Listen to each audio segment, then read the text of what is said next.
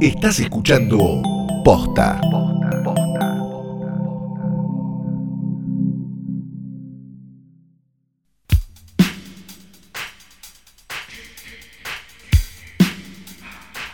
Buenas noches, buenas tardes, buenos días, o lo que sea que coincida con este momento tan lindo, tan amoroso de, de, hermandad, de comunidad, colectivo, al que le diste play. A esto que es un nuevo episodio de Hoy Tras Noche Diarios. ¡Eh! Yay. Mi nombre es Fidel Sargenti y estoy al borde de la locura. Dios mío, Santiago. Calori. Hola. Es lunes. Pero se ¿Es siente lunes? como domingo o como que, no sé. Es. No sé bien qué es eh, eh, exactamente, pero. Mirá si Luchi después los, los mezcla todos, ¿no? Sí, y quedamos. y quedamos peor de lo que ya quedamos solos. Claro, como que no saben, estos boludos no saben ni el día que es, ¿no? Claro, si caíste acá de casualidad, esto es una especie de muestra pequeña, corta, breve, de lo que es un podcast semanal que hacemos desde 2017, que se llama Hoy tras Noche, en el que hablamos de películas. No hablamos de series, no hablamos de películas de superhéroes, no hablamos de Minions, hablamos de las otras películas. Puedes ir a buscar todos los episodios pasados, puedes ir a buscar también los capítulos de eh, Hoy tras Noche Diario que arrancamos con el aislamiento preventivo, aislamiento social preventivo obligatorio de la Argentina. Si estás en otro país, eh, bueno, te mandamos un beso grande y quédate en casa igual también. Sí, probablemente, a menos que tu presidente diga que te lo, que no, que, que no, que se cura solo y nos estás escuchando Sí. desde Brasil o México, probablemente también estés en aislamiento obligatorio, ¿no? Sí. Ahora, viste, igual en México recularon. eh, ahora, te- ahora los mandó a la casa. Ah, Ahora mirá sí. qué bien. Bueno, bien. Claro. Se ve- Nunca eh, es tarde para pedir disculpas, ¿no? No, no, nunca es tarde. O bueno, veremos, vamos para cuarentenear. Hoy tenemos dos películas cuyo, mm, cuyo hilo eh, que, que las une, que tienen las cosas que tienen en común, la etiqueta que tienen en común, sería Un tipo metido ¿Cuál, en un quilombo enorme. eso. Que un quilombo. O sea, si vos pensás que estás teniendo un día de mierda, eh, atención porque estos chabones estaban un toque más complicados que vos. Ojo, estos dos chabones que vamos, de los que vamos a hablar igual podían salir a la calle, ¿no? Sí, bueno, la vida te da y te quita. Porque no sé, eh, por lo menos en el caso de, u- de uno, estoy segura que no sé si era algo tan bueno lo de salir a la calle. Bien, decíamos que es, vamos a hablar de una película del año 93 y una película del año 81. ¿Por cuál querés empezar, Flor? De, háblame de la del 81, que es la que yo no tengo tan fresca, por favor. La película del año 1981 es Tiempo de Revancha de Adolfo Aristarain, eh, la segunda de tres de la trilogía de policiales, que empieza con La parte León, sigue con esta y termina con Últimos Días de la Víctima. Últimos Días de la Víctima tuvo un, tuvo un reflote en los últimos años con el caso Nisman, porque parece que te explicaba cómo podía ser que lo hubieran matado y hubieran cerrado la puerta. Pero al margen de esta estupidez, este, Tiempo de Revancha es la segunda y probablemente la más lograda de los policiales de, de Aristarain. Básicamente cuenta la historia de un tipo que eh, decide hacer una, una estafa, si se quiere, a una compañía para la que trabaja de dinamitero, es como un experto en, en demoliciones, trabaja en el sur y decide inventar que se quedó mudo para poder cobrarles un seguro y zafar y cagar, una empresa, básicamente, con otro amigo que, bueno, no importa ahora, no, no es importante realmente, eh, porque la tienen que ver y- y sorprenderse con cosas. La empresa le dice Minga. La empresa le dice Minga y él empieza a. Y la, y la empresa empieza a, pe- a sospechar que esto no es verdad. Digamos, y Mm. que esto no. que el tipo no está mudo de verdad. Entonces. Es muy interesante porque la película es de 1981, es una película que se estrenó en ese año, en el año de la Argentina capaz no estaba tan bien, y donde había un montón de gente que de verdad no podía hablar, digamos, Sí, Y por lo pronto no realidad- había democracia. Exacto, y en realidad lo que, lo que es la película es un thriller que además habla un poco del estado de las cosas, que eso es lo que me parece más interesante. Lo mismo pasaba con Últimos Días de Revancha, digamos, y, y Últimos Días de la Víctima, perdón, me mezclé los dos títulos, este, y, la, y la idea de la mano de obra desocupada, digamos, y un montón de cosas.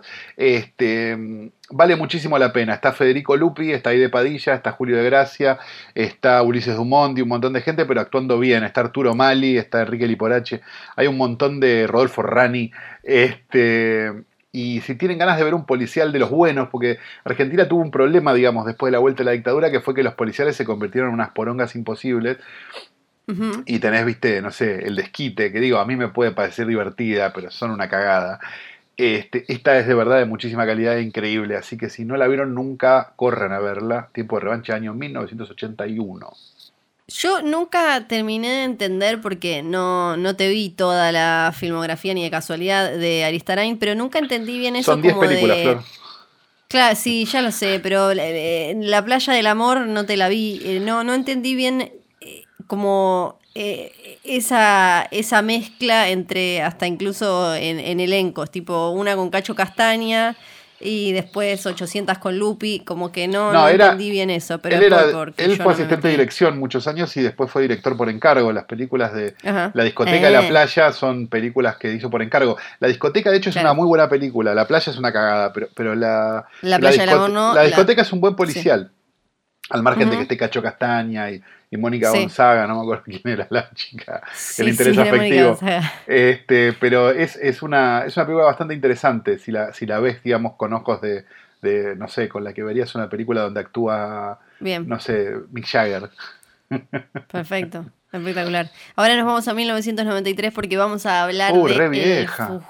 Fugitivo. El Fugitivo que yo empiezo a pensar que eh, a medida que nos vamos alejando más de los años eh, de esplendor del cable y del zapping y del VHS, hay cada vez más gente que no vio películas como esta, o no, de los, sobre todo de los 90 y últimos 80. Yo creo El que no. que era un clásico que si no la habías alquilado, eh, la encontraste en cable 3 millones de veces. El Fugitivo es, eh, además de todo esto que decís, es para mí top 10 de películas de historia del cine. O sea, está buena de verdad.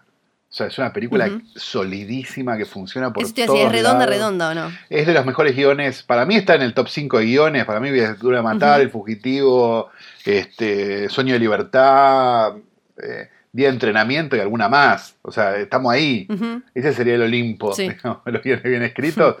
Este, este es uno, es un reloj la película, es perfecta, funciona bárbaro, es genial. Está basada en una serie de los años Eso te iba a 60 que se llama El Fugitivo, muy libremente en la serie. eh, y en este caso es básicamente la historia de un tipo que lo, que, mm, lo acusan de haber matado a su mujer, se escapa para buscar al verdadero asesino.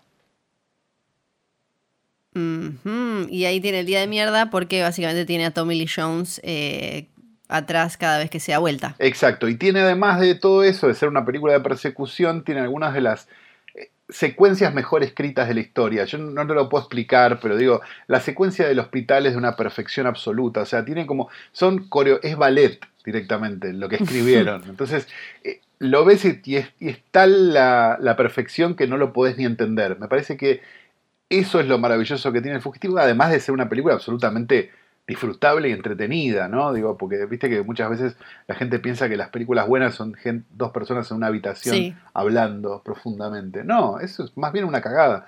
Una buena película es un tipo corriendo y que te resulta entretenido. Sí, y si no la viste nunca vas a entender también un montón de referencias de Los Simpson o de, cual- de, de otros lados porque hay un montón de, de momentos y, y- y frases y demás icónicos. Pienso, eh, obvio, cuando están ahí en ese, ¿cómo se llama? Como ese desagüe gigante, en esa cosa. Sí. Eh, ellos dos enfrentados, eso se, se referenció en un montón de, de otras eh, series, películas y demás. ¿El director qué hizo Andrew después Davis este señor? había hecho alguna que otra cosa. A ver, déjame acordarme. Déjame, déjame acordarme, no, déjame mirar el IMDB. A ver, No, hizo, bueno, alerta máxima con. Mm. Eh, venía de hacer alerta máxima con Steven Seagal, que no. Que yo te digo la verdad, no es una mala película. Eh, reacción en cadena, eh, daño colateral. Mm, Era muy de- época. La del asesinato perfecto, un asesinato perfecto, no sé cómo le pusieron acá, la de Michael Douglas, ¿te acordás con Vigo Mortensen y ah, es. Paltrow? Sí. Sí, sí, bueno, no destaca mucho, pero tampoco es un papelón, me Igual, parece, como ¿no? hemos dicho muchas veces en este podcast, hoy un thriller de, ese de, lo- de esos de los 90 es caviar Sí. en comparación Sí, con la cual. mierda que hay para ver. Tal cual. El fugitivo, entonces, también la pueden ver eh, muy fácilmente y Creo en buena calidad desde sus hogares. Solo tienen que darle play, como a todos los episodios de Hoy Tras Noche Diario, a todos los episodios que siguen saliendo semana a semana los viernes de Hoy Tras Noche. Esto fue todo por hoy. Sí, por favor.